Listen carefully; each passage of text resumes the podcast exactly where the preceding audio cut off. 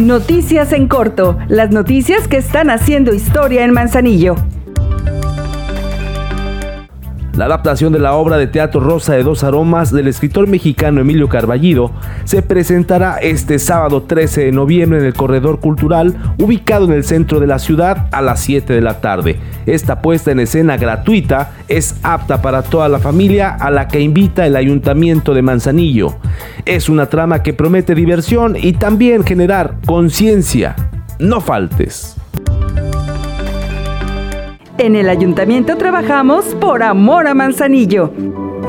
Te ofrecemos descuentos del 100% en multas y recargos por pago tardío, impuesto predial, servicio de agua potable, alcantarillado y saneamiento, limpieza de gavetas en el Panteón Municipal, servicios de recolección y traslado de residuos sólidos, así como depósitos en el relleno sanitario y recargos en pago de multas de tránsito y vialidad. Aprovecha los descuentos. Ponte al corriente por amor a Manzanillo. Juntos seguimos haciendo historia.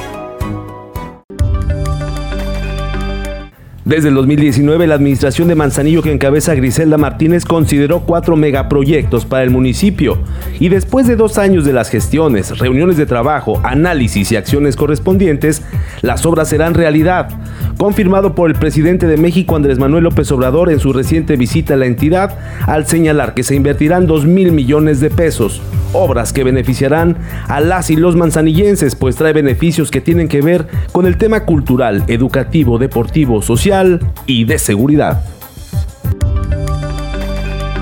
Si eres deportista y tienes aptitudes, puedes participar de la convocatoria que el Ayuntamiento de Manzanillo ha abierto para otorgar la presea Jaime Tubo Gómez se reconocerá el fomento, protección e impulso de la práctica deportiva en las categorías no profesional, profesional, paralímpico, entrenador, juez o árbitro. Manda tu currículum o postula a quien lo merezca. Hazlo llegar a la Secretaría del Ayuntamiento o al correo secretaría general manzanillo.gov.mx.